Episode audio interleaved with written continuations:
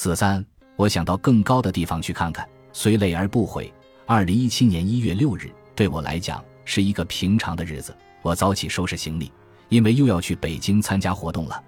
这样的日常已经成为我的习惯。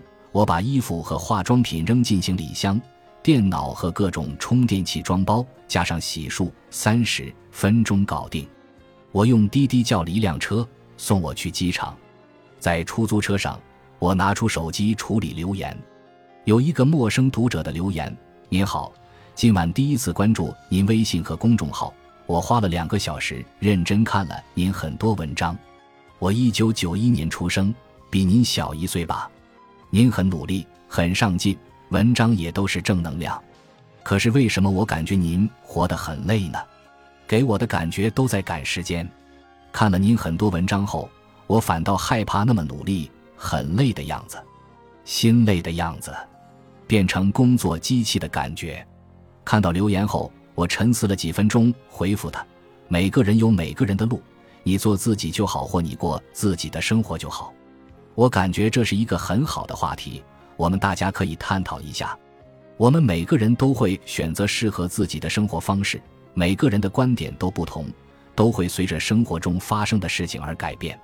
二十岁时。出去旅游，我会去超市买几桶方便面，放在书包里，买最便宜的火车票。印象中，我站过十一个小时。那时候，我和朋友都不觉得累，我们一起聊天、打牌，很兴奋地看着窗外的风景。看到有人下车，我们能坐一会儿，就像中了彩票一样高兴。我们住青年旅社或者路边的小宾馆，用自己带的床单，一晚上不到三十块钱。我们觉得就应该这样节约钱，去景点，我们一定不去旁边的饭店吃饭，觉得是坑人的。在火车上，我们吃方便面；在景区，我们会走很远，吃一碗面就可以了。工作后，我刚赚了一些钱，同学来看我，或者我去看他们，我们会住七天或汉庭酒店，感觉条件好了很多，至少非常干净，可以洗澡，有早餐，虽不丰盛，但也有小米粥、鸡蛋可以吃。前两年我出差都是住四五星的酒店，因为是公司的硬性规定。一开始我闹了很多笑话，酒店很多设施都不会使用，服务员特别热情，让我有点不好意思。晚上我躺在床上睡不着，感觉像做梦一样。现在出差住五星级酒店已经成为常态。为什么一定要选择多花一些钱住好酒店呢？首先，安全、休息的条件比较好；其次，配套设施齐全，有咖啡厅，可以几个朋友谈事情；有吃饭的地方，还有健身房。我习惯跑四十分钟锻炼身体，这样我可以节约大量的时间，不用重新花时间去找地方约见人。如果住在快捷酒店，难道在房间里谈事情吗？这是我现在的思维。回到三年前，我觉得住五星级酒店的人是有精神病。一晚上花那么多钱，不就是一张床睡觉吗？现在出行我都坐飞机或高铁。二零一六年八月，我还去体验了很慢的硬座火车，待了没有多久，就受不了晚点和嘈杂，觉得自己变得矫情了。在泥土里长大的我，怎么就受不了脏和乱呢？我甚至和身边的朋友分享我现在的消费理念。我记得第一次带妈妈住五星级酒店时，被骂得狗血喷头。住了两晚，妈妈说好，但还是觉得贵。我告诉她，我奋斗的意义就在这里。我想过这样的生活，我知道读到这里一定有人会攻击我，有什么好装的？不过没关系，这就是我的生命轨迹，真实的想法。我们并不需要活在别人的希望里。二零一七年，我们都在复盘二零一六年，规划二零一七年。朋友问我，二零一七年有什么打算？除了办婚礼。我想考驾照，然后买一辆车，考上 MBA，学点东西，混混圈子，接更多项目，事业更进一步，赚更多的钱。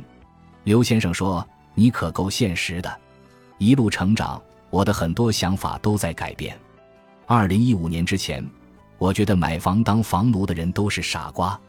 古典老师在《拆掉思维的墙》一书中提到，买房卖梦想的房奴。一套房子消灭梦想，他们购买的其实是内心深处的安全感。他们不相信自己的能力，于是觉得有一套房子会让自己内心安全一点。毕竟，在这个大城市有一个栖身之地，会让人觉得心里踏实。李笑来老师也讲过，年轻人不要买房，三十岁之前要尽可能的体验自己想要体验的生活。高晓松也在一篇文章中提到，不买房，生活不只是眼前的苟且，还有诗和远方。我完全认可这些老师讲的，并且曾一度把这些当成支撑自己的论据。但二零一六年六月一日，我和刘先生领结婚证了。那一刻，我非常想在上海有一个家。我不想再租房子，不想再搬家，不想因为是租户而享受差别对待，不想每年听到房租又涨的消息。那一刻，我决定无论多么艰难，我一定要有一套自己的房子。现在，我和刘先生在上海有了属于自己的一套房子。面对高涨的房价，我真的不再恐慌。此刻我不担心未来，因为我知道我有套房子，未来小孩的户口可以解决，有地方上学，可以享受上海的医疗。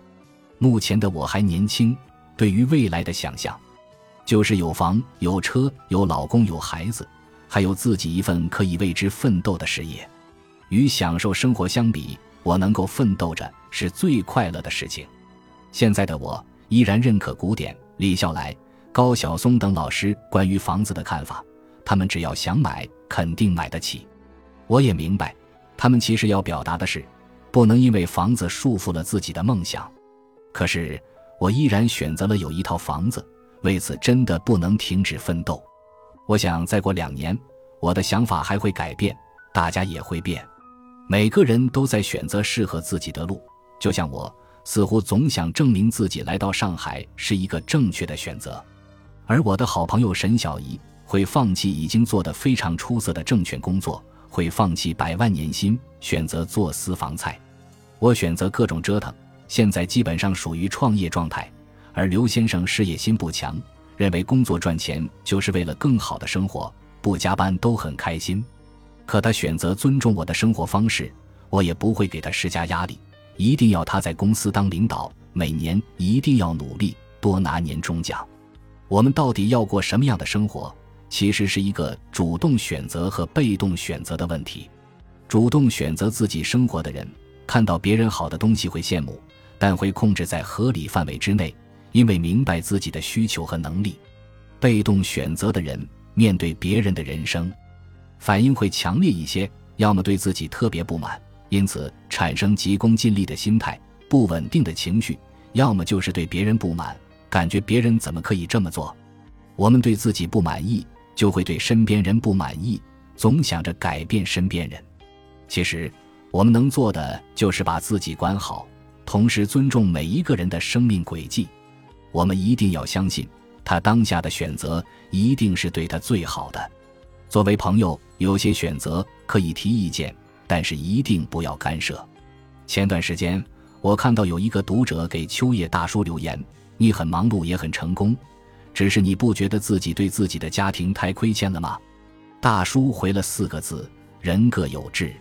就像在给我留言的那位读者眼中，我这样的生活很累不好，可在我眼中，我就想要这样的生活，这是我的选择，我会为此承担他的好与不好。我有很多局限性，也是根据自己的经验和经历在写作，将来肯定也有被打脸的时刻。一个朋友对我说：“有一只鸡，你是想要它的鸡蛋还是鸡屎？”他的意思是劝我一定要发现别人的优点，把有用的地方吸收了，让自己成长。至于不认可的地方，尊重就可以，当然也可以选择不交往。我们每个人都有表达的自由，但是应该尊重每一个人的生命轨迹。我们只能改变自己，改变不了别人。就像身边很多人对我讲。女人就要以家庭为重，不要奋斗事业。这句话我会听，但不会这么做。他们有时很失望，觉得我听不进别人的意见。我有时想，每天这么忙，这么累，失去了什么呢？可想一想，即使失去一些东西，我依然会这么选择。这就是我的生命轨迹。我想到更高的地方去看看，虽累而不悔。本集播放完毕。感谢您的收听，喜欢请订阅加关注，主页有更多精彩内容。